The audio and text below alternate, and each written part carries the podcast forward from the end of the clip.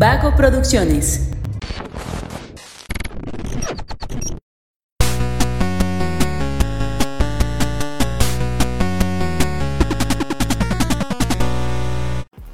Hola, hola, ¿cómo están? Muy buenas a todos y bienvenidos a un episodio más de Punto Geek, el podcast donde la cultura pop y el entretenimiento están en su punto. Ahora sí lo tengo que decir completo porque déjenme decirles que este es el primer episodio que grabamos con cámara. Así es, ya vamos a estar presentes en YouTube. Usted que nos está viendo en casita, o usted también que nos está viendo en casita, donde sea que nos esté viendo, ya vamos a estar disponibles en... en- a ver, pero es que yo no salgo en esta cámara. Por eso yo apunté. Es que tenemos aquí como 10.000 cámaras, entonces ya no sé a dónde voltear. Y, eh, eh, que por cierto, el día de hoy en controles está nuestro estimadísimo eh, Fernando Franco, el profesor, y yo quiero como invitado especial al primer episodio eh, de, de- en donde grabamos con cámara. eh. Te aplaudí. Y yo digo que hay que, en lugar de que sea en la salida, nos presentáramos ahorita para que ya tengamos cara. Para que usted que, que se pregunta quién es este fulano de la voz tan sensual, pues aquí va a descubrirlo. Tú- eh, empezamos de allá para acá. Yo, José Sánchez, el ordinario, mucho gusto a todos. Yo soy Mario López Arias, el victimario, alias el Minion. ¿Y cuál era el otro alias? Ah, el no borre. No, el, no, el no capi, Mario López no capi. Mario Sí. López sin capistrán. Tengo tres alias. Yo soy Luis Montes, recién bautizado como La Bala. Autobautizado hasta donde tengo No, entendido. sí se lo pusimos. No, sí, no, no, yo, no, yo no tuve nada que ver en eso. Pero lo que sí, que, que yo no tengo permitido decir por qué La Bala. Pero sí dio su autorización de, de que se ha llamado así. Ok. Ok. Luego nos explicas por qué el nuevo apodo. Sí, pague para saber. Y falta otra. En el exclusivo, Sí. En Punto Geek Plus. ándale, Ándale. Vamos a sacar. Yo soy Emanuel Martínez, no me recuerdo cuál es mi apodo. el alemán. Tengo la camisa de la selección de Alemania de fútbol, entonces le estoy haciendo honor a mi apodo. Hoy sí, cierto, mira. Qué curioso. ¿Alguien Sí. tiene lentes negros o algo para. Emma? Aquí hay uno. ¿Sí están arriba? Sí. Ah, ya, para que le haga honor. Fíjate, mira. Ah. Producciones. Todo disponible aquí en Vago Producciones, ¿eh? Mira, ¡Ay, no, perro! Refachero, ¿eh? Sí, nomás aléjenlo de todos los hornos que haya. Bueno, pues el día de hoy y para inaugurar este primer episodio en YouTube, vamos a hablar de una película recién estrenada la semana pasada, que al parecer hay eh, opiniones encontradas al respecto, ahorita usted se va a dar cuenta por qué, pero Mm. eh, vamos a hablar de Thor 4, eh, titulada Love and Thunder. Love and Love Thunder. and Thunder, dirigida por Taika Waititi otra vez, protagonizada por Chris Hemsworth otra vez.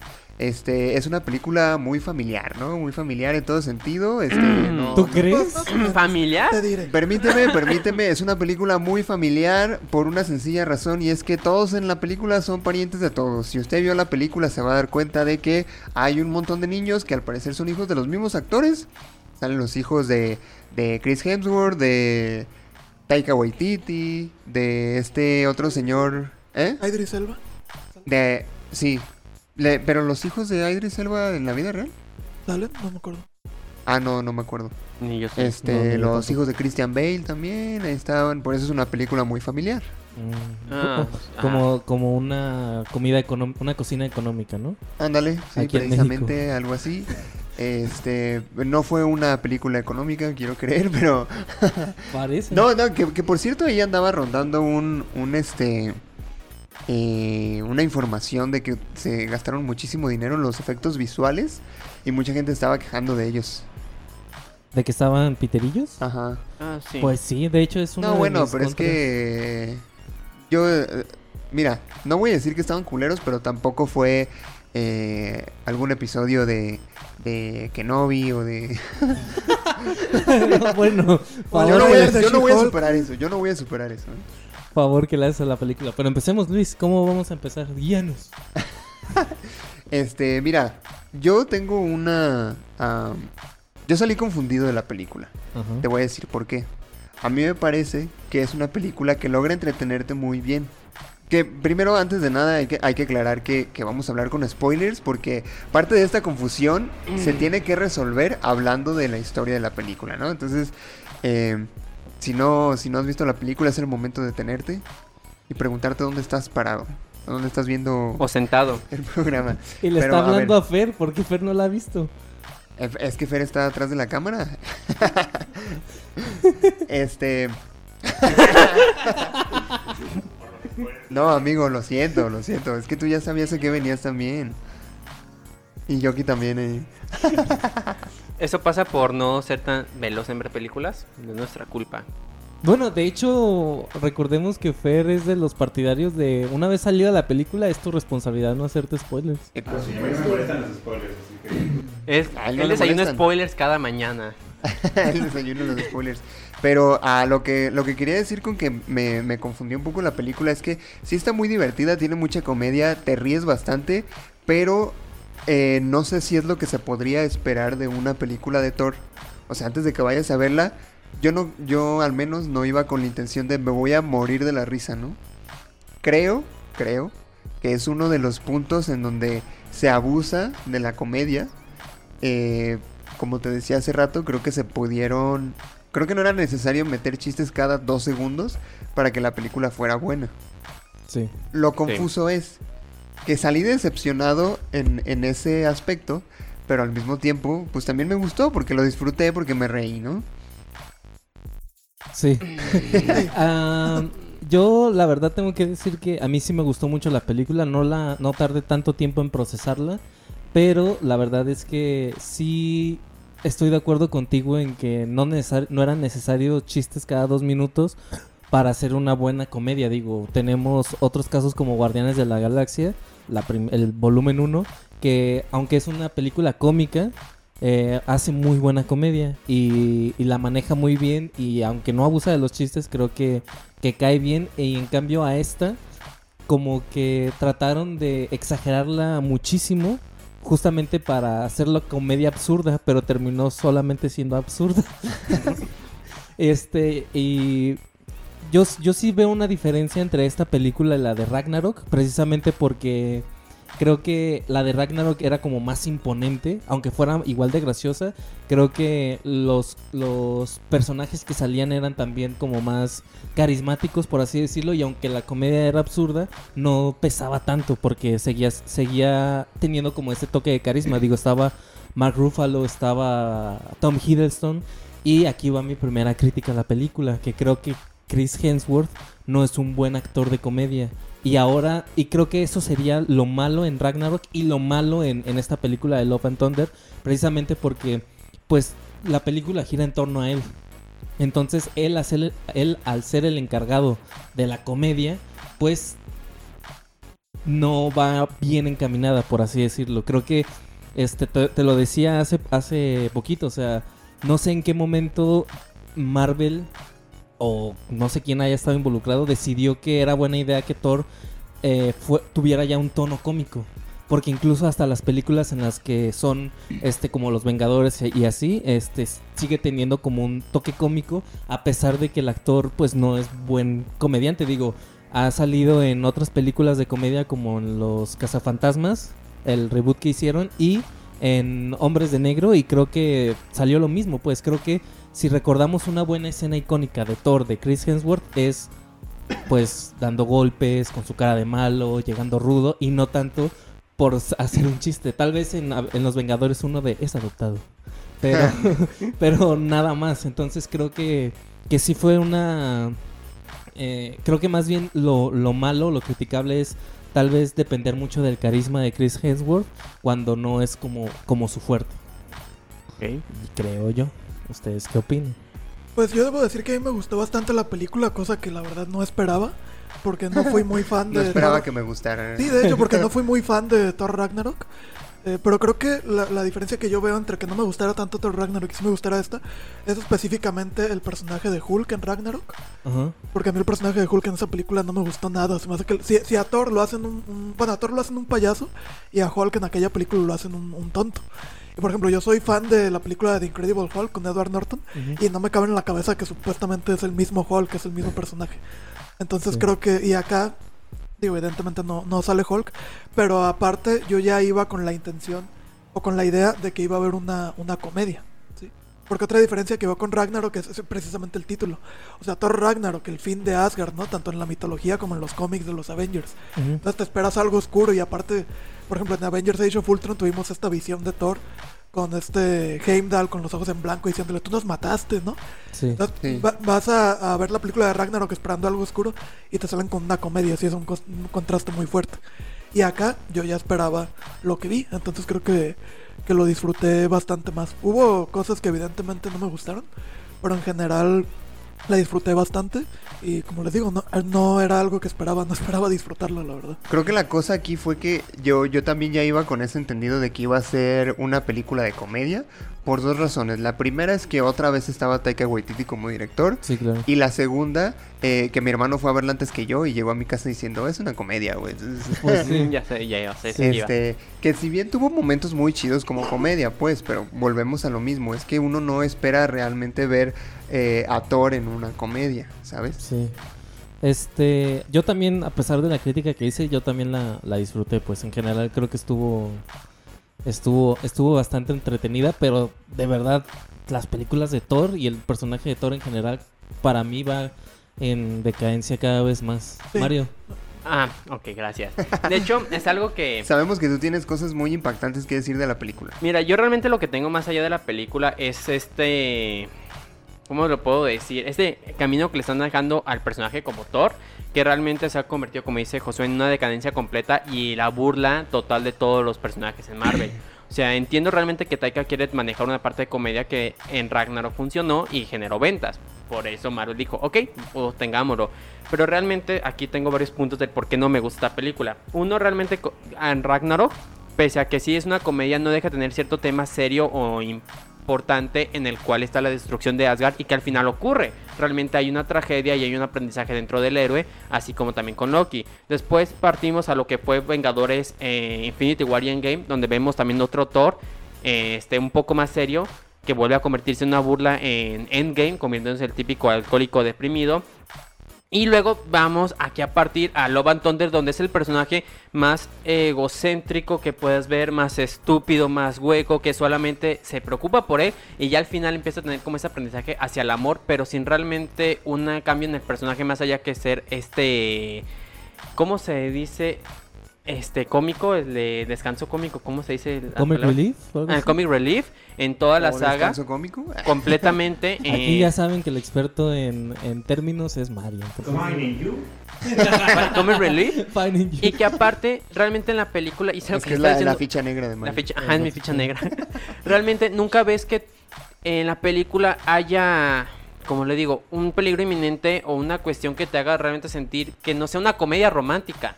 La película es una comedia romántica más allá que, como te explica en el título, Love and Thunder. Y la sentí totalmente como una película para niños con temas que no son para niños. Desde el hecho que ver niños con poderes como de Thor, con una mala caracterización de efectos especiales, pero hablando también en temas sobre orgías y viendo un Thor desnudo, pero luego ves una cuestión de comedia muy estúpida y muy absurda. Realmente la película siento que Taika está experimentando de una manera tan desequilibrada que es una película como con temas para adultos, pero con una ambientación totalmente infantil, con un personaje estereotipado del rubio estúpido, el cual único que sabe es decir malos chistes y ser el fuerte del lugar. Wow, Qué contundente. fuerte. Qué fuerte. Más fuerte que Thor y que en los brazos. Y es ¿Vieron que- sus brazos al final? No mames, era su bíceps era mi cabeza, güey, y mi cabeza es enorme. Y es que realmente Thor ha sido el personaje que más pérdidas ha tenido de todo Marvel y en vez de tener una evolución se vuelve más estúpido y más estúpido en cada película Sí, es- y realmente no lo ves crecer. O sea, tenemos películas como este Los Guardianes de la Galaxia donde Star Lord, Peter Quill es estúpido, pero ves que Quill sí evoluciona y sigue siendo como esa esencia estúpida, pero sí teniendo como un crecimiento personal que se ve inclusive en esa de Thor, que lo ves como más maduro, que se, con las pérdidas yo he aprendido. Pero güey, Thor ya ha perdido muchas veces y sigue sin aprender, sigue siendo igual de estúpido que inclusive cuando ve a Jane se preocupa más por su martillo, pese que en otras películas, uno supuestamente en Ragnarok enseñaron que el arma no es lo que lo convierte en un dios, sino él mismo. Y luego en Endgame descubre que la Stormbreaker es más fuerte que inclusive que su martillo, siendo un arma todavía más icónica que representaba como este cambio de Thor hacia la venganza hacia Thanos. Y luego volvemos aquí donde está más preocupado por el martillo y recuperarlo como si fuera esa ex que te dejó dolido combinado con Jane. Dices, güey, ¿en dónde está realmente tu esencia como Thor? Wow. Que de hecho deberías escribir una tesis sobre esto. Este, que de hecho sí es cierto, o sea, hay mucha más tensión eh, amorosa entre Stormbreaker y Thor que entre Thor y Jane. Ciertamente. Y, y- y la verdad es que yo diría que eso fue lo más gracioso de la película, como constantemente pareciera que el Stormbreaker tiene conciencia y está como, Ajá. eh, güey, te estoy viendo. A mí sí me dio mucha risa y es cierto, en realidad, si, si retrocedemos un poco en Endgame, Thor, este... Pues sí dejó que el Capitán América se tuviera con el martillo. Incluso hay un momento donde le dicen, no, tú quédate con el chiquito. El, ma- Ah, qué el martillo. qué El martillo. El martillo. Palabras limpias. Qué familiar la película. Sí, tú quédate, tú quédate con el, con el chiquito. Entonces, ¿por qué ahora eh, tanto tanta toxicidad por él? O sea, ¿será por Jane o realmente es por el martillo? No, pues mira, para o empezar... nada más es para, para darle más, Gracias. ma- más, comedia a la película. eh, sí. era, era para hacerlo un poco más gracioso, pero eh, ahorita que hablamos de Jane, creo que también tiene que ver con ella, ¿no? O sea, a lo mejor a Thor se le complicaba esta, este tema de cómo voy a dejar que mi exnovia tenga mi ex arma, ¿verdad? Sí. Incluso también hasta se pone a platicar con el martillo y qué, cómo se conocieron y acá, ¿no? ¿Te acuerdas? Sí. Es como cuando Josh le, va, le saca plática a la guitarra de Drake. se la encarga, güey. ¿Y tú cómo has estado? Así este, güey. Ándale, Ándale. sí, con el, con el martillo, güey. Sí, ¿y qué opinan de, de Jane como la Tora, de Mighty La Thor? tora. Siento... Ah, Emma. A mí me gustó, pero creo que le faltó más drama en la cuestión de que tiene cáncer. ¿Tú crees? Esa, esa es una o sea, de las sí, lo, sí cuestiones. tiene drama, pero creo que le faltó todavía más. Esa es una de las cuestiones en donde yo creo que a lo mejor esta comedia hubiera funcionado mejor sin tanta comedia. Ándale. Sí. Una La- comedia la- que funciona mejor Porque sin tanta sabes qué, comedia. o sea, Taika Waititi dirigió esta película de Jojo Rabbit, Ajá. que es una comedia, pero y también comedia absurda en muchos momentos, pero tiene sus escenas dramáticas muy fuertes. Y acá realmente, o sea, sí tiene sus escenas dramáticas, pero no muy fuertes. no hay Sí, algo ah. que digas, güey, esto casi me hace llorar como en Jojo Rabbit, que sí hay escenas que sí te sacan las lágrimas. Claro. Acá no, y hay elementos para que los Pero hubiera... el planteamiento, ¿qué tan oscura se hubiera vuelto la película si se hubiera centrado en el cáncer que tenía? Si lo hubiera hecho dramático. Pero es que estamos. ¿Para qué va a tomar temas del cáncer si simplemente los va a dejar como una cuestión absurda o secundaria o ligera si ya está tomando temas? O sea, ¿para qué haces eso? O sea, tomas un tema como secuestro de niños, tomas un tema como una personaje con cáncer, tomas un tema como, por padre que ejemplo. pierde a su hija. Ajá, Ajá. esos temas y los vuelve completamente plano y absurdo hacia el punto que no sientes un peso mayor a un peligro inminente que tiene el personaje en la película. Es que yo creo que, por ejemplo, Taika Waititi en Jojo Rabbit hizo muy bien la comedia porque se burlaba de los... De los... De los eh, N. de los N. N. De- no, no, no, es que la N palabra es otra. Se burlaba de los del Zetas. partido... De un partido alemán de los años... Ah, también. Del partido nacional... Alemán. Del partido nacional alemán. Del que todos conocemos. Sí, pues. sí, sí. Entonces, pues como ya todos estábamos en el entendido de que no es una, no es un grupo de personas que tengas que respetar tanto, pues se, se, se, se- se abre la posibilidad de que te puedas burlar de ellos. En cambio acá, pues son temas serios, pues cáncer, este, Secuestro muerte, de niños. secuestro de niños, esos son temas que es muy difícil poder este pasarlos a, a comedia o el, el proceso de duelo de una pareja incluso o de un martillo Que mira, si, incluso si, si quitamos un poquito esta cuestión de que no fue tan dramática la cuestión del cáncer, que de hecho yo creo que sí tuvo su drama, ¿eh? Pero eh, a mí Jane Foster me encantó en esta película. Sí. Digo, también creo que no tiene como mucha justificación el por qué está ahí, al menos de un principio, ¿no? La película empieza con ella diciéndote ya que tiene cáncer. ¿Qué pasó en todos estos ocho años, X meses y sabe cuántos días que dijo Thor que, que no estuvieron juntos? ¿Quién sabe? Lo importante es que ya tiene cáncer y ya está de vuelta, ¿no? Sí. Sí fue como de, a ver, ¿eh, ¿qué? Pero eh, fuera de eso, a mí me gustó mucho su personaje. Como, como Mighty Thor, yo la disfruté muchísimo. Y porque yo, precisamente a diferencia de ti, Josué, sí esperaba, sí esperaba que, que no que mataran a Thor, pero que sí entregara la batuta, ¿no? No, yo también esperaba eso. Sí esperaba que The Mighty Thor ya se quedara como el principal, personaje pues sí, la batuta de, de Thor en, el, en la nueva faceta de, de Marvel. Yo sí esperaba que fuera eso porque en el tráiler me gustaba mucho que Mjolnir se pudiera separar y tu- tuviera una versatilidad de ataque mucho más este versátil, valga la redundancia. Pero sí, o sea, a mí me encantó y eso le da como más espectacularidad al personaje de Thor, que con las primeras apariciones de Thor, tanto en, en sus películas individuales como en Los Vengadores, se dedicaba solamente a ¡pam! a, ma- a martillar tal cual y ¡rayo! Y ya, y a cambio acá pues le da más espectacularidad.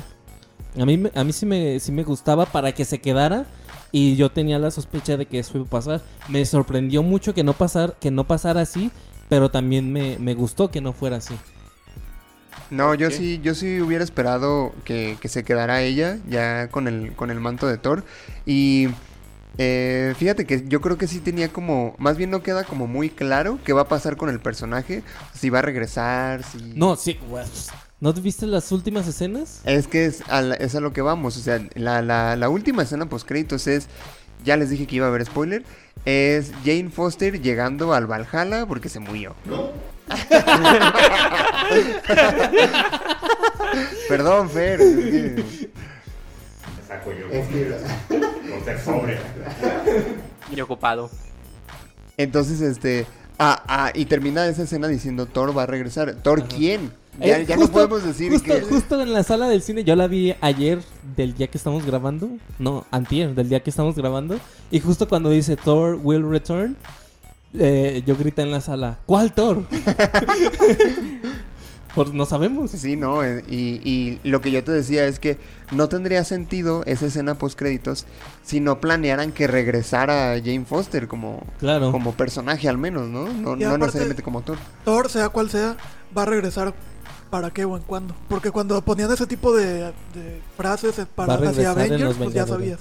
No en Avengers o en Avengers Infinity o lo que sea. Ajá, ese- esa es otra de las, de las críticas que se le puede hacer a esta película, que realmente no tiene un objetivo. O sea, es en una- general Sí, no exacto, sabe a la dónde fase va. cuatro en Más bien a, general. la- a esta fase, o sea, no hay un objetivo claro. O sea, en, en- en las fases pasadas, pues ya sabíamos que iba a haber un enfrentamiento grande con Thanos, ¿no?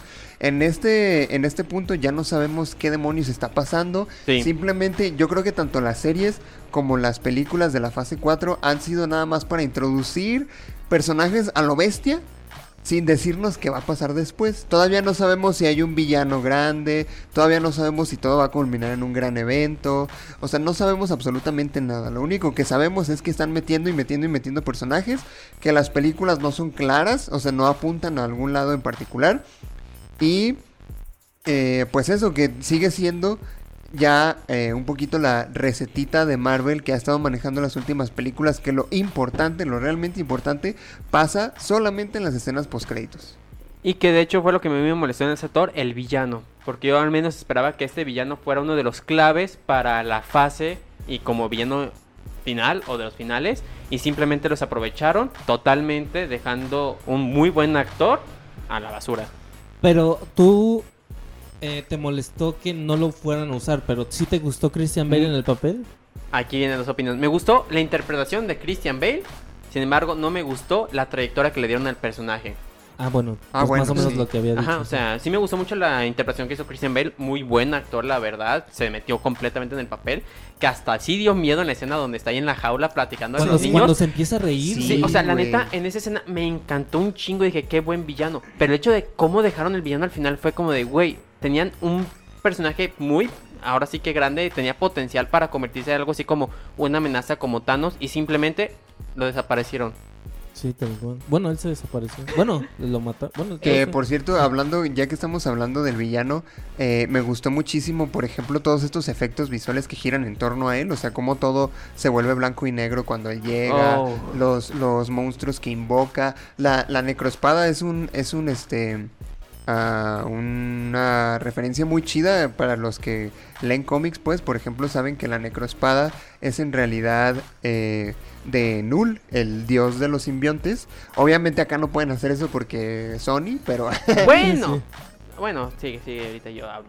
sí, no, y aparte pues ya entremezclar tantos personajes en el, en el universo cinematográfico pues ya no es tan factible, ¿no? Porque no le vas a dar tanta profundidad a, a las historias. Que si bien se aventaron una chambotota en cuestión narrativa con las fases pasadas y, y quemándose el coco para que cada película culminara en un punto en particular.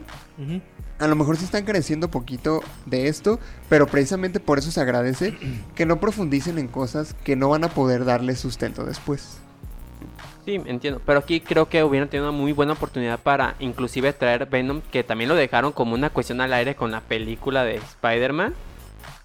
Que, o sea, fue otra escena postcrédito Es que, que- dejaron al aire que aquí pudieron haber alineado para algo más allá y que simplemente... Pero aquí en la película de Thor, No, no en la película. En la película de Spider-Man recuerdas que quedó el simbionte de Venom aquí como en la Tierra, ese universo, como que, ay, quedó una Ah, sí, sí, gotita. sí. Y están hablando de Necroespada, una de las cuestiones de los simbiontes. Y se supone que también dejaron en películas pasadas a Venom, ya tendrían que enfocar cómo traer ese personaje con cierta lógica. pero si apenas están introduciendo a Venom, ¿por qué hablas del dios de los simbiontes, güey? Porque ya O están sea, trayendo. aparte, la gente que va a ver las películas no necesariamente en los cómics. La gente lo que quiere ver es a Spider-Man dándose en la madre con Venom, Por favor. no con el dios de Ya los dejen a Mario. Eh, explico, entiendo. Pero por ejemplo, ¿qué pasó con la primera vez que trajeron a Thanos? No todo el mundo conocía a Thanos, se lo presentaron como una escena muy rápida, como que, ah, es Thanos. Y tardaron varias películas para poder enfatizar y traerlo como el villano principal. Pudieron haber hecho lo mismo con este, al menos Null, el dios de los simbiontes, pero simplemente toman a un personaje como Gore, asesino de dioses, y lo matan de la manera más estúpida. Tienen la necroespada, algo que es de No una lo matan, él... Prácticamente se muere, pero. o Sí, sea, sí. el O sea, te dejan claro que por la, el vínculo que tiene con sí. la necroespada, si la destruyen se muere, ¿no? Ajá. No, de hecho, la necroespada ya lo estaba matando porque era Ya como lo- se cáncer. supone que ya lo estaba matando. Sí, era algo muy Y- similar. Bane, ¿no? Y luego agarran y destruyen la necroespada simplemente y la también la mandan al olvido sin una cuestión que le puedan dar un seguimiento. O sea, siento que traen villanos, traen cosas que pueden utilizar a futuro y en esa misma película simplemente le dan fin. Entonces, ¿qué es lo que nos depara a futuro con lo que es una nueva fase? Tomorrow never knows. Es que, es que de cualquier manera creo que sí tiene que haber un poquito esta cuestión de que tienes que deshacerte de los villanos, güey, porque al final no vas a poder darles una buena narrativa a todos.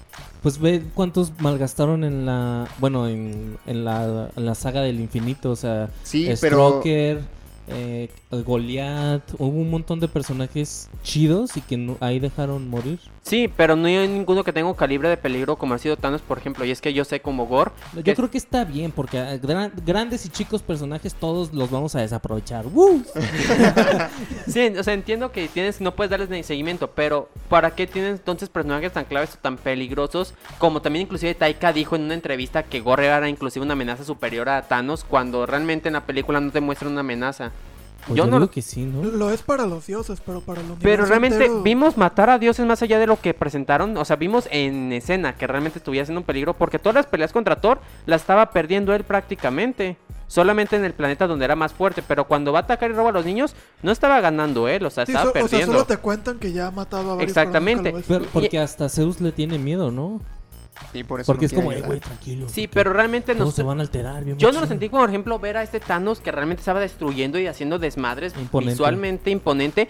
A él nunca lo sentí imponente. Inclusive, unos niños con poderes de Thor prestados le ganaron a sus simbiontes o sus esbirros en una escena con una escena de rock que a mí yo lo sentí súper anticlimática. O sea, realmente No, No, amigo, no, este- estuvo bien chido. O sea, ¿estás diciendo que la elección de Guns N' Roses como soundtrack estuvo mal? No, pudieron haber empleado mejor. No en esa escena porque, y reitero, supuestamente está matando dioses. ¿Cómo los niños con poderes prestados a Thor pueden pelear contra los simbiontes de una manera tan sencilla? O sea, Pero es lo que me según explico. yo, según yo lo que lo hace poderoso es la espada. Con esa espada mata a los dioses.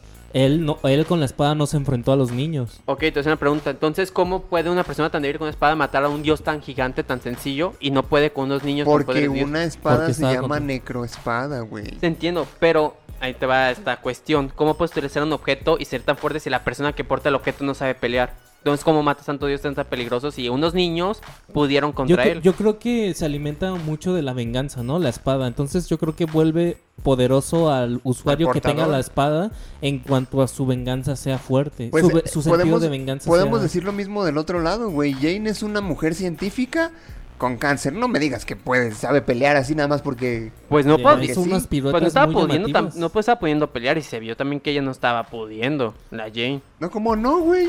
Sí, güey. ¿En qué momento realmente se te- toda la película. Amigo, al principio cuando llega Gore a Nueva Asgard a secuestrar a los niños, eh, Mighty Thor se estaba chingando a más eh, fulanos que Thor.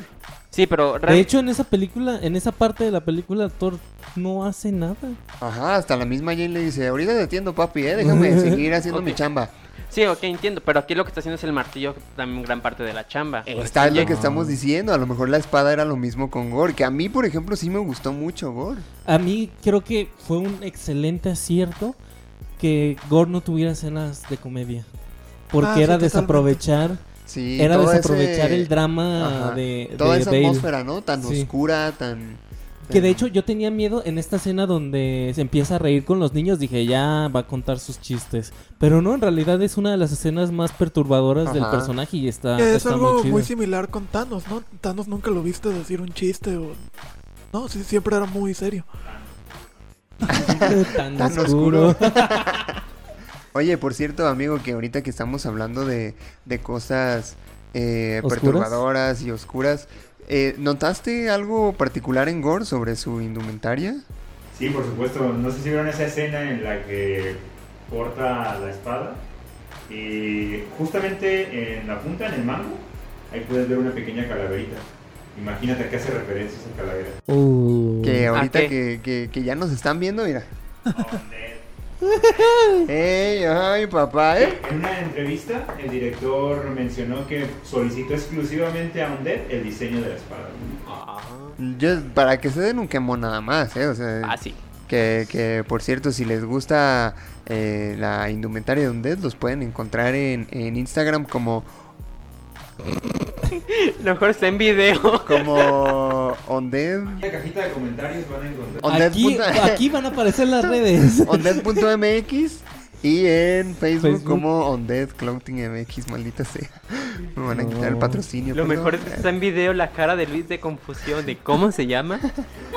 Y el primero que se haga miembro productor del canal, le vamos a mandar su sudadera de Undead. El primero que se suscriba y que nos done uno de... Y que compre, se la damos. El primero que compre, se la damos. por una módica cantidad de, más envío, ¿no? Este, sí, no, fuera de, ya, ya hablando, retomando un poquito más la cuestión de la, de la película, Gore a mí se me hizo un personaje muy chido, la, la interpretación de Christian Bale se me hizo muy buena porque sí te da como esta eh, sensación de temor, precisamente es una de las pocas cosas donde no meten comedia, que, que chido. Eh, fuera de eso, las cuestiones cómicas no puedo decir que me desagradaron porque sí me reí. Nada más a lo mejor si hubiera, le hubiera bajado un poquito al, al- el tono humorístico. Eh, porque hubo cosas bien chidas también, ¿no? Eso de lo de las cabras Sí, fue muy gracioso. Muy gracioso. Las cabras son, son Que de hecho las cabras sí existen dentro de la mitología de, de Thor. Sí, sí. Sí, sí. Y sabían que O sea, esas dos en particular. esas pues, dos, eh, esas dos, no recuerdo cómo se llaman en la mitología, pero Thor las usaba en sus viajes y se las comía. Se las comía y luego creo que recuperaba sus huesos y Ajá. la- la- con el rayo de su martillo volvían a la vida. Entonces era como de... Está, está culerón, pues, porque era básicamente su comida para llevar, su lonche. Que Comida de hasta- transporte. Que hasta hacen bromas al respecto, ¿no? Cuando van en la nave Ah, y que eh. dice Thor, no, pues igual y nos las comemos. y- O tal vez no. O tal vez, ¿no? Está, está muy chido. O sea, sí, como comedia funciona muy bien. Es una comedia romántica. Yo sí Y los sentí. personajes también están chidos, güey. De repente también ahí ha- hay actores que no mucha gente notó que estaban ahí. Porque, por ejemplo, en, en, en casi al inicio de la película, cuando están representando la muerte de Odín, este Loki, por ejemplo, el, el actorcillo Matt que sale como Loki es Matt Damon. El que sale como Thor es el hermano de Chris Hemsworth. Una película totalmente familiar, ¿verdad? Sí. Quisieron ahorrar. De hecho, Taika Melissa Waititi... McCarthy salió como, como. Hela. Ándale. De hecho, Taika Waititi dijo que usaron a niños hijos justamente para... Porque cobran menos. iban, a cobrar, iban a pagar menos. Y Taika Waititi hace la voz de... De... El de piedra. ¿cómo se de-? ¿Gor? No, no. ¿Nor? Korg. Cor. Cor. Korg. Ajá, Korg. Sí. Sí, que curiosamente ese personaje es el que te narra varias cosas eh, para que entiendas algo de la película. y en cierta forma pues es el director. dándote. Que eso de las narraciones me gustó mucho, fíjate. Sí, a mí también. Este... ¿Ustedes en qué idioma vieron la película? En español. En inglés. En español, subtitulada. Inglés. Subtitulada. Yo la vi en español y fue porque no había una- un cine donde la pudiera ver subtitulada. Me pasó lo mismo. Ciudadela. Yo cuando fui al estreno, todas las fu- funciones en el estreno estaban en español. Ya, tija, Pues habla el micrófono. De hecho, busqué Creo en Centro yo Magno y todas las funciones eran en español. De hecho, creo, me he dado, la, creo que yo la vi en la Gran Plaza. Y sí estaba... de hecho, últimamente me he dado cuenta que me cuesta muchísimo encontrar películas ya subtituladas que esto están en español.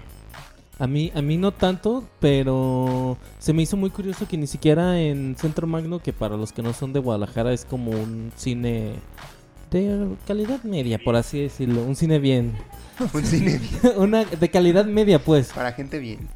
O sea, O sea, ahí va gente bien y gente no tan bien, es lo que estoy tratando de sí, decir. sí, sí, exacto. Y es prácticamente lo único que hay ya en esa plaza, el cine, güey. No, ¿qué te pasa, el boliche? Eh, Hay un Starbucks, amigo. Y. Eh, gente bien, la plaza de boliche. tecnologías, es cierto. Sí, Gente re- bien. retiro mi La plaza de la tecnología. Estaba la tienda de De un cómics chilis, estaba la tienda Un de cómics y, y de juguetes que ya quitaron. ya quitaron la tienda de... Que la pasaron a la Plaza del Sol. Ah, Ah, bueno, bueno. me da gusto que no haya fracaso. Ya la de Logan. Store, la que en- en- cu- justo entrando, la que estaba a la izquierda de tienda de coleccionables. Hay una figura buenísima ahí de Evangelion. Había. No, que o ya sea, pues, quitaron el de Centro Magno. o sea, es que lo pasaron a Plaza del Sol, pues a lo mejor todavía la encuentras ahí. Por si alguien lo quiere mandar aquí a Pro- Vago Producción. Y la ponemos aquí en Aquí, medio, mira, mira. Bien chingón. 5 mil pesos nomás. Mira, si mucha son gente como se 3 coopera, dólares. Como tres. ¿no? Y ya 3 euros. y tres... si 10 personas se comparan con 500 varos, ya. ¿Cuánto? 10 personas se comparan con 500 Pues varos. aquí somos 7. Ya nomás hay que conseguir tres amigos. De nuestros fans, como... de esos tres amigos se consigan otros tres amigos. Ah, piramidal salimos. No, ¿qué estás hablando? Continuamos en la película. Eh, volvemos, eh, continuamos con la música. este, sí, eh, mira, hay puntos criticables. No, no podemos decir que es una película perfecta, pero... El Mario. A ver, ¿tú cuánto le das del 1 al 10? Le doy un... ¿Cuántos puntos geeks le das? Del 1 al 10, Ajá. le voy tirándole y ya, por buena onda 7. Siete puntos geeks, fuiste bastante generoso Sí, para, soy- para venir a criticarla. Soy bastante Sí. generoso porque sí me hizo reír muchísimo. O sea, me Pero- hizo reír. la- Pero es que yo también le daría un 7. Yo también le doy un 7. O sea, me hizo reír mucho. Entonces, ah, entonces, Soy criticable ante la historia que estamos viendo un dios nórdico. entonces bájalo a 6.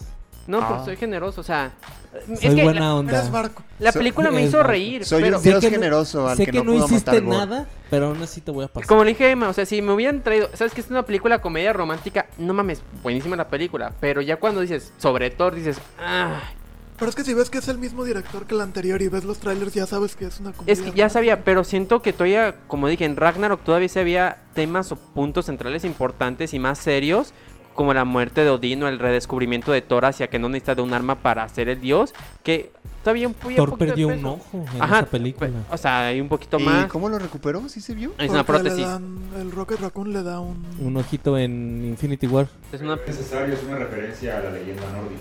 de que Thor. Que pierde el ojo como su padre Odín y Ah, es verdad, sí.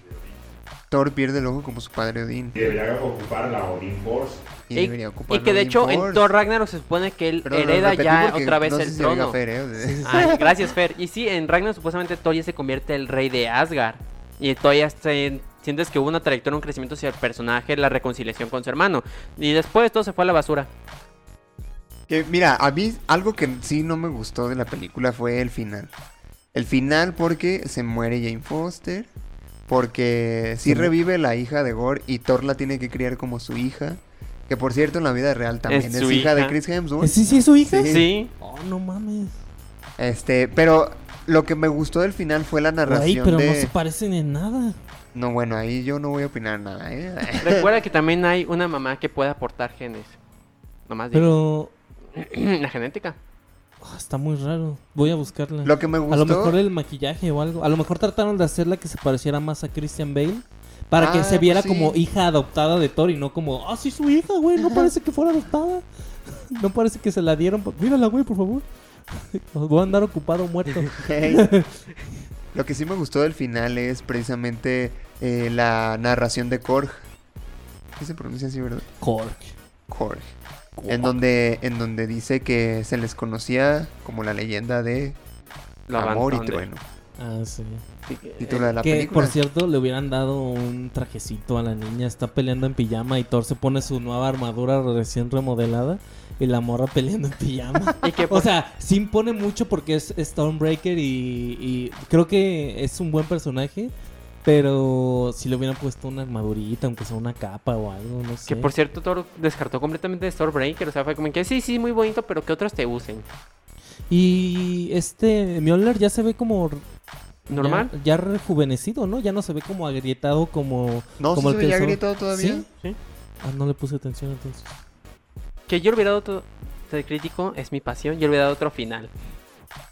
¿Qué final hubiera dado? Yo le hubiera dado un final donde a lo mejor este Thor en vez de salvar a los dioses hubiera decidido salvar a Jane Foster y se convirtiera en digno y que por eso le pasara el martillo a esta Jane porque ya no lo puede levantar.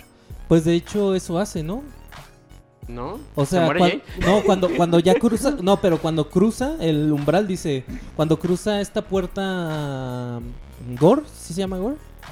Eh, ya dice como, güey, pues ya ganaste, ya sé que me vas a matar, prefiero tener mis mis últimos últimos momentos con Jane. Ya Sí. sé que voy a morir. O sea, sí, pero a lo mejor que aquí sí hubiera a lo mejor en teoría Gore ganado en cierta forma, pero que Jane hubiera también salvado para basar el manto a Jane como la nueva Thor y que la vez justificara porque ya Thor ya no puede levantar el martillo. Es mi visión. Yo creí que así iba a terminar, Yo también. pero me gustó que no terminara así. Y yo tengo una duda. eh, el, el personaje de Gore sabía que si llegaba con Eternity, Eternity, este, podía pedir cualquier deseo y se le iba a cumplir, ¿no? Sí, como Y el- Muy esferas del dragón, ¿no? Y él iba con la mentalidad de pedirle que matara a todos los dioses. Sí. Y termina pidiendo que resucite a su hija, pero porque Thor le dice, güey, pues pídele que resucite Pero ¿por qué no, no se le ocurriría a él pedir eso? ¿Sí me di a entender? ¿Cómo? Sí, o sea, O sea, lo que... ¿Por qué, por qué a Gore no se le ocurre? ¿Por qué la intención de Gore no es llegar con Eternity para que reviva a su hija? Si te puede cumplir cualquier cosa, güey, pues revive a mi hija. ¿Para Yo qué va y le pide que mate a todos? Yo creo que porque seguía alimentado por la idea de la venganza. ¿De la espada? De la ¿Influido por la espada, espada? sí. Podría ser. Sí, porque eso me hizo mucho ruido. O sea, termina pidiendo que, que re- resucite a su hija, pero por recomendación de Thor. Y porque ya no estaba influenciado por la espada, o sea, la espada ya estaba rota y deshecha. Y que por cierto, como Gore supo acerca de Eternity, su existencia y todo, eso, siento que no quitaron mucho trasfondo que se veía en los trailers sobre la Pues es- razón de Gore Yo y su digo venganza. que sí hubo muchas cosas que saltaron, ya no vimos, nada más vimos que, que matara, nada más, solamente vimos que Gore matara a un dios, que es el al principio, y se saltaron muchas, muchas escenas de él, que re- yo creo que en alguno de esos puntos algún dios le dijo, oye, no, nomás no vayas a Eternity. ¿Qué, ¿Qué ¿Saben? es eso? ¿Saben qué se me hizo eh, muy extraño? O sea, como que a lo mejor hubo ahí un hueco argumental importante. No sé, a lo mejor ustedes me corrigen ahorita. Pero se supone que para acceder a la, a la eternidad se tiene que usar la Stonebreaker. Sí. Bueno, el Bifrost. No, el Stonebreaker porque el Stonebreaker tiene el poder como del Bifrost. Entonces es el Bifrost.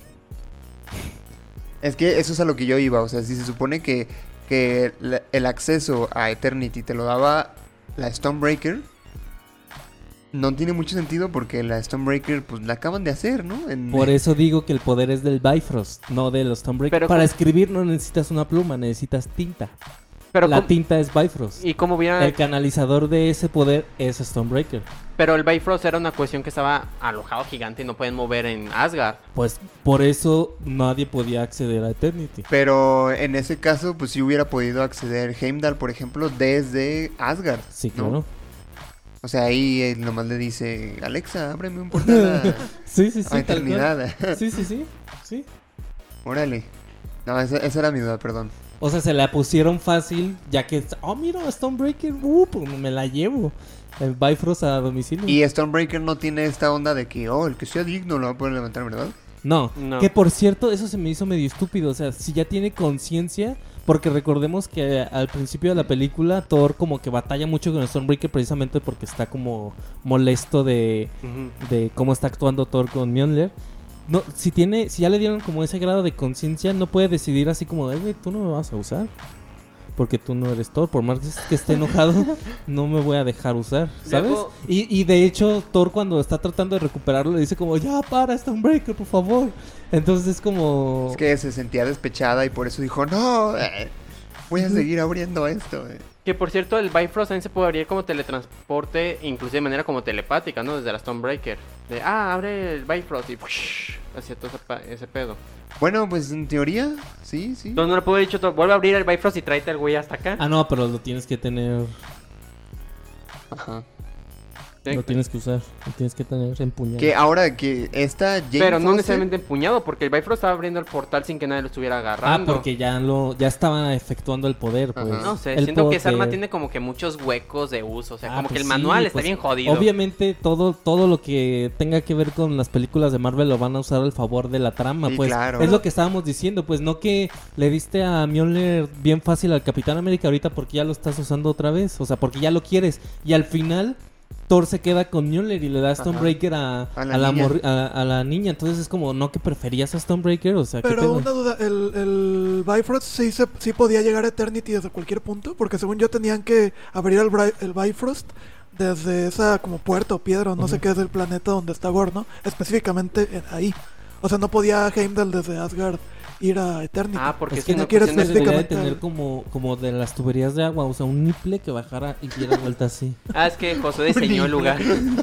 Sí, o sea, es que el Bifrost nada más va así, entonces necesitamos Un, Un- un espejo para que rebote. que vayas. Un codo, un codo. Necesitamos un codo para que ahora se vaya así. Necesitamos el, el codo del Bifrost que está en la otra punta del universo. A lo mejor había... Específicamente sí necesitaban eh, que fuera a abrirlo hacia esa puerta o roca o lo que sea que está en ese planeta, ¿no? No podía ser desde cualquier punto. Sí, porque para ir a así, Eternity. Y la puerta le estaba acá, o sea, necesitaba que pegarle. Sí, Sí, sí. o por eso un codito para A lo que- mejor había un dios plomero. Ah, Simón, yo te, te lo hago, te lo cotizo, Un güey. dios plomero. No, igual y sí, ¿eh? Igual y sí. Pues es que sí, o sea, ahorita que estoy pensando, pues el Bifrost siempre se activa así, ¿no? De, Sí. de arriba para abajo, aunque no hay arriba y abajo en el universo. Que ahora, este, hay, hay dos cosas que se que pasaron en la película que mucha gente se queja de ellas y que no tienen mucho sentido, que se pueden justificar muy fácil, ¿no? La primera es, ¿por qué se supone que Jane puede levantar el Mjolnir si se supone que no cualquiera puede ser digno? Yo la manera en la que le encontré justificación fue dentro de la misma película porque cuando Thor y Jane andaban todavía, hay una parte donde Jane está dormida y Thor está platicando con Mjolnir. Sí. Y le dice, ah, prométeme que la vas a cuidar. Y le aparece un símbolo al Mjolnir, ¿no? Sí. Entonces ahí yo dije, ah, pues a lo mejor ahí A lo mejor Mjolnir. no, es ahí. Mjolnir eh, entiende, ay, le dio cáncer, déjala, le, la- le llamo para que... Que me Sí. muera más rápido, porque es lo que está haciendo martillo. No, pero, pero su intención era buena. Sí. Su intención era buena. Y la otra es, eh, ¿cómo es que Thor le pudo dar poderes de Thor a todos los niños al final de la película para que se enfrentaran a todas estas Porque bestias raras? así como Odín le quitó el Thor en la primera película. La, la, Le quitó el poder de Thor. la justificación es, pues, porque es un dios, güey. Pero viene otra. Pues ahí están tus preguntas, tus respuestas. Él Yo está le estoy respondiendo a la gente, güey. Yo no estoy diciendo Ah, que... bueno. A ver, yo te voy a hacer otra pregunta que supuestamente ya se había resuelto de manera distinta. ¿Por qué el martillo le da poderes de Thor a Jane si supuestamente Odín Porque le dijo el que, que lo los... empuñe es- tiene el poder de Thor. Eso está implícito en la eh, en el hechizo de Odín, güey. Pero no se desharía el hechizo si se rompió el mayor el Mjolnir? No, ¿Por porque qué? se vuelve a juntar. Es como el mito de. De la barca de. Ah, no, se llama Jonathan, ya me acordé. La, la barca de Perseo. ¿No sabes el chiste de Jonathan en el martillo? ¿No? ¿Sabes por qué el martillo se llama Jonathan? Porque en una entrevista a Paul Road le están preguntando sobre cuestiones. Dicen, ¿cómo Ah. se llama el martillo de Thor? Y dice, Jonathan. Pero, ¿sabes, ¿sabes ese chiste sale en la película? No. no, o sea, pero estoy diciendo que el martillo se llama Jonathan, no Mjolnir. Ah, bueno, seguimos. ¿Qué otra pregunta tienes? Mojón. Perdón, ¿Qué perdón. estabas diciendo tú del arca de qué? El del arca de Perseo. Que, Ah, que hay, sí, un, ah. hay un mito de que se supone que todos los que llevan... Esa arca está bendecida para que vaya de un lugar a otro por los dioses, pero cada año renuevan la barca, le quitan tablitas y todo, entonces Hasta que ya son piezas distintas. ya, ya es una nueva barca completamente, entonces esa la es- barca esa que... es la pregunta, ¿no? ¿Sigue siendo la misma o no? Ajá, y acá es lo mismo, aunque el Mjolnir está hecho pedazos, pues sigue siendo el Mjolnir, rejuntado. Y estaba hecho pedazos todavía porque se supone que no cualquiera lo podía levantar así hecho pedazos. Eso se me hace bien ver que es que es como, pues ahí lo destruyeron y ahí se quedó. Pero es que estaba en una como en una columna, Sí, güey. ¿Cómo lo levantado. subieron ahí? No, más bien lo demás lo hace ¡Ah, qué chingón! más fácil. Hay que, hay que bajar la tierra. O tráete una escoba digna. Una escoba y un recogedor Pregunta. digno, güey. si no puedes levantar el martillo, puedes levantar toda la tierra a su alrededor. y- No Pero entonces no se puede, cabería el martillo hacia abajo. Es, es, Con el paso del tiempo, no Que sé. sí se ha visto en las películas, por ejemplo, que, que si Lo Thor está agarrando el martillo, tú puedes levantar a Thor y levantas al martillo también, ¿eh? Que, que también... Que hemos visto objetos dignos como un perchero en, en Thor. Sí, es cierto. Creo que en Ragnarok llega y lo pone así, lo cuelga. Ese perchero era digno, güey. La lógica es que una persona lo, lo- Sí, claro. persona. Tiene que ser una la tierra persona. no se hunde, pero si intentas escarbarlo para llevártelo, se activa. Pero Oye, te- pues también en la de Age of Ultron lo dejaron en una mesa, La güey. mesa era digna. Y todo el edificio también era digno. Que por cierto, hay una teoría que dicen que en ese momento el Capitán América ya lo, ya lo podía Sí. Eh, levantar ahí y que nomás hizo menso. eh. Nah. Pregunta, si Thor deja su martillo en un carro y se va y otro güey quiere conducir, ¿no se mueve el carro? Sí, sí se mueve el carro. ¿Por qué? Porque es digno. El hechizo no le va a permitir que se lleven a mí. No, pero supongamos que Thor lo deja en un carro y eh, Capitán América se va conduciendo hasta... ¿El carro se movería o no se movería? Yo creo que sí se mueve. Al final de cuentas, Thor le puede, lo puede llamar. No, no entiendo. O sea, que la otra persona ajena puede conducir con el martillo dentro o se quedaría quieto porque se... Ese carro. Ajá. Sí se lo puede llevar. ¿Por qué? Porque ya está en un objeto en movimiento. Entonces puedes mover la tierra con el martillo arriba. No. Wow.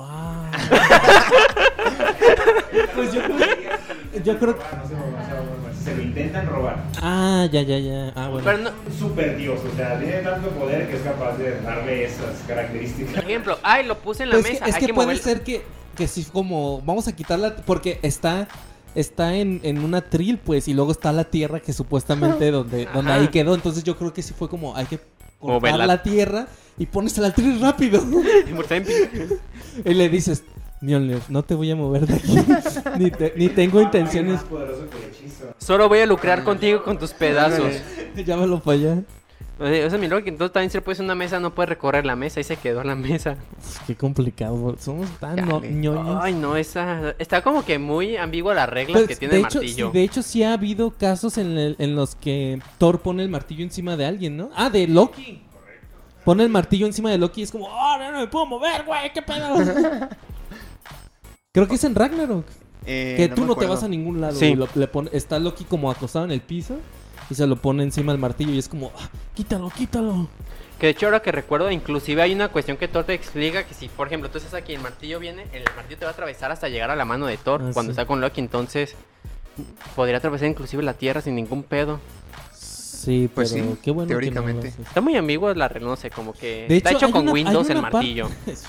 Hay una parte, eh, no sé si en un cómic o en donde lo vi, que... Ah, no, creo que en una película que Thor llama al martillo y sí atraviesa a un malo, así. Ah, ¿O fue en esta película? No sé. Que qué- llama al martillo y, y en el trayecto en el que va llegando.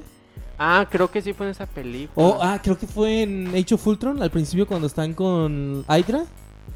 Les llama y en lo que viene va, va, va, va, va lanzando soldados de Hydra. Ah, sí, claro. No sé si los atraviesa porque no es así de explícito, pero sí hace eso normalmente todo. Lo llama y empieza a golpear gente.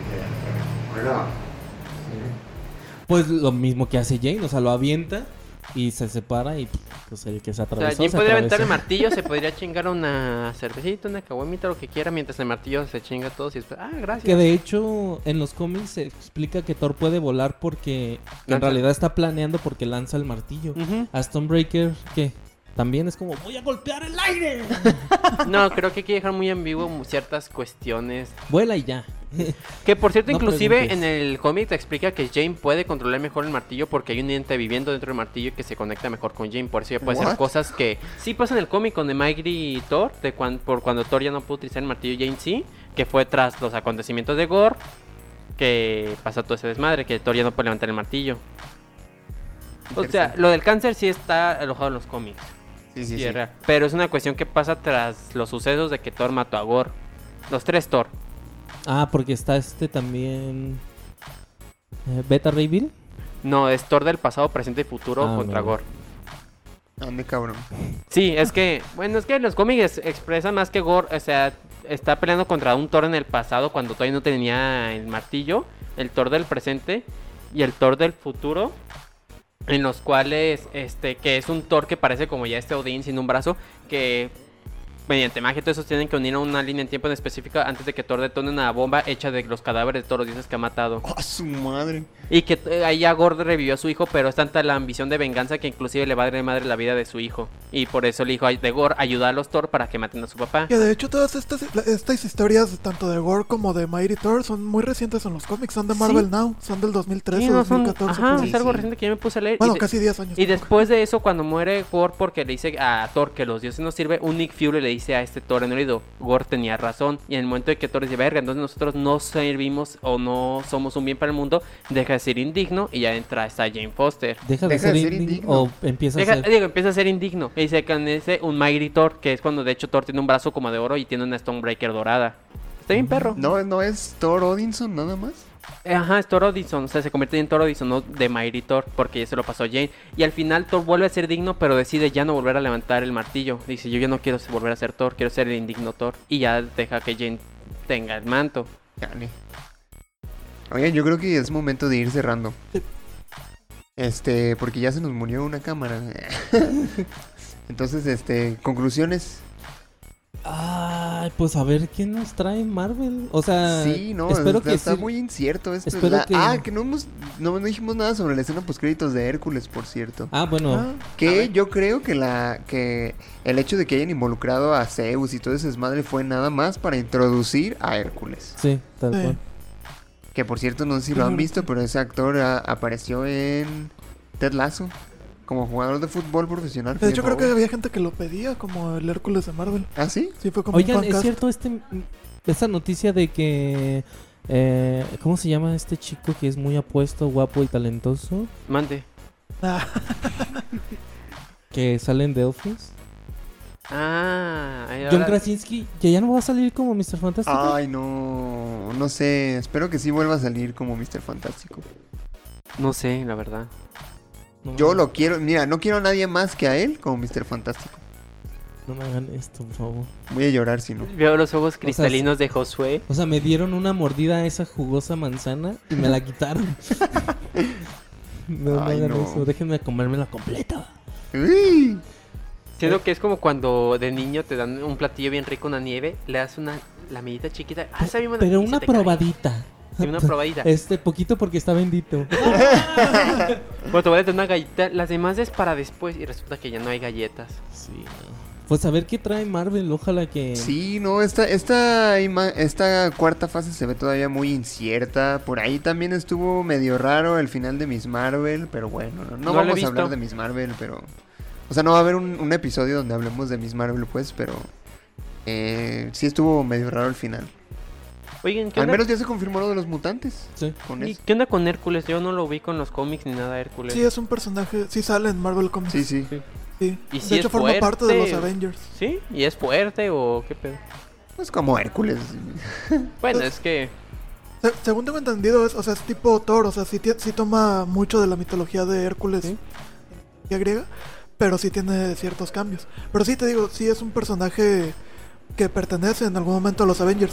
Después de Civil War en los cómics, que, que empiezan a existir los New Avengers, que son los que no estaban de acuerdo con el registro, y los creo que eran Mighty Avengers, que son los que están liderados por Iron Man. Ahí está Hércules. Ah. Junto con Miss Marvel y Sentry. Y no me acuerdo quién más salen. Ah, bueno, Wasp. Eran los Mighty Avengers. A mí me gustaría que introdujeran a Sentry. Y estaría, estaría interesante. Aunque ese sí es el Superman de Marvel, tal cual. Más fuerte que Superman, ¿no? Pero sí es tal cual el Superman. Escuché una pregunta en TikTok que dije, ala, sí es cierto. ¿Cómo es que Superman se mantiene mamado si no hay nada en la Tierra lo suficientemente pesado como para que pueda ejercitarse? Ten- de hecho, hay una respuesta acerca Ah, de está. eso. ¿Con la luz del sol? No, aparte de eso, dicen que si tiene un gimnasio acá súper avanzado con... No mames. Te lo juro. No de mames. Sí, que si hace sus lagartijas con No una... mames. Es lo mismo de cómo se corta el cabello Superman. Mames. Porque sabes que su cabello también es tan fuerte que unas tijeras normales la rompe. ¿En ¿Cómo se lo corta? Con unas tijeras hechas de kritonita. Y cómo es que no es. ¿Cómo es que no se muere casi, cada que se Mira, a mí no me preguntes, yo ahora vi que era la respuesta. Mira, yo no soy Superman, te voy a Es decir. que, es que nada más están remojadas en Kryptonita. En agua de kriptonita. Chapa- está Dice, chapado, eh, "Ah, ya me tengo que cortar el pelo y las deja una noche antes remojando. O hay un chingo de tipos de saca y- kriptonita, no necesariamente tiene que ser verde, puede ser una que, que no lo afecte, ¿verdad? Kryptonita de estilista, únicamente para cortar cabello. No mames. ¿Ti- ¿Tienes cita? Para el sábado en la mañana. Es que en la, en la noche tengo un evento y ya, ya lo traigo. en la- ya, no, ya no lo puedo controlar. Ahí ser Batman, ahí te lo corto yo. Ahí ser Batman. ¿Y con qué se lo corta Batman? Pero nomás que me cortes la oreja, le dicen. Mira, pues mira, sabes que Batman te saca Kryptonita a lo pendejo siempre. Y es como que. Fíjate. Porque es Batman, ¿verdad? Claro. Sí, sí, el sí, entonces- argumento de siempre. Bueno, ya. Bueno, ya, pues ahora sí, este. eh, el, siguiente capítulo no estoy muy seguro de qué va a ser, todavía no lo tenemos bien definido.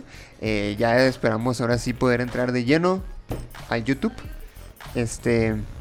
Que por cierto pueden ir a seguirnos desde ya. Estamos en Facebook y en YouTube como punto geek podcast y en Instagram como punto guion bajo geek guion bajo podcast. Pueden contactarnos por ahí, dejarnos sus comentarios, sugerencias de qué quieren que hablemos y bla bla bla. Pueden ahí también pedir cositas de un dead si quieren. Este así como... y No les hagas caso. eh, ya se me fue el rollo. Maldita sea. Este, no, pues nada, eh, muchas gracias por estar en este episodio. Fer, gracias por ayudarnos con la cámara. Eh, creo que es, es acá, amigo, es en la otra. gracias, Yoki, también por Ah, estar como, suscrito. como público en vivo. Tú y tuvimos Público público en vivo. este, eso, eso ha sido todo. ah, ponemos ahí el efecto de... uh, eh. Oye, yo había pedido ese efecto de, de aplausos. ¿Me lo pusiste alguna vez? Ah, sí, cierto, no, amigo. Y- No, perdóname. Aquí entra la Sí me Civil los War había de merecido. punto geek.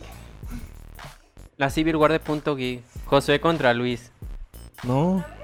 Es, Otra todo- vez. es todos contra ti. Ese es otro tema, José. No, sí. es todos contra ti. Ya está hecho, sí. No es cierto, mira. Yo veo a Fer que me trata muy bien. Y con respeto. Porque por la espalda. Oye, Yo que veo- Mira, por cierto, ten, ten a tus enemigos más cerca. Eso está. Esto está. que por feo. cierto, eh, hay que destacar también que es la primera vez totalmente en vivo y subtitulado al español en el que estamos los cinco juntos, ¿eh? Bueno, ya es, ya el, el, el team oficial de. el team oficial de, de Punto, Punto Geek. Geek. Sí, sí. De hecho. Pero no llegar a la fase 4 porque vamos a estar bien perdidos. ¿y qué Ay, vamos- ¿De qué vamos a hablar? Ay, no, no sé. Oye, pues, pues, pues siguiente puede ser The Voice. No sé cómo andamos de... Bueno, lo vemos fuera de cámaras. Lo vemos después, ¿eh? ¿no? De- Es que, es, Es que eso no es- depende de- del todo de nosotros, ¿eh? Pero va fuera de cámaras. ahí, ahí luego usted se enterará ahí en casita. Deja, checo las fechas de mi chat. Y ya Muy bien, eh, Boys, checamos agenda y todo. Este, pues eso ha sido Mm. todo por nuestra parte. Eh, nos escuchamos la próxima semana en Punto Geek. Nos despedimos. Yo soy Josué Sánchez. Yo soy Mario López, alias el victimario. Yo soy Luis Lavala Montes. Dice Yo soy Emanuel Martínez, el. el alemán. Y nos escuchamos en el próximo episodio de Punto Geek. ¿Cuándo? Hasta la próxima.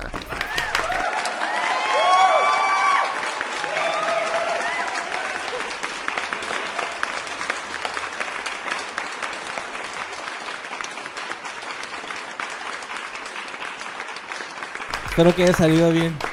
Fui el único que no dijo su, su apodo. No, Mario tampoco lo dijo. Sí, Sí, sí lo dijo. ¿Al final? sí, dije el victimario. Ahí se nota la atención que me Ay, pones, no, Luis. ay. Ya no eres el mismo de antes. Perdóname. no, ya no. Perdóname, amigo. Desde que tienes tu trabajo acá todo fifi, todo fiu fiu, como el bebito bebé, El bebito bebé. todo fiu fiu. Un pionono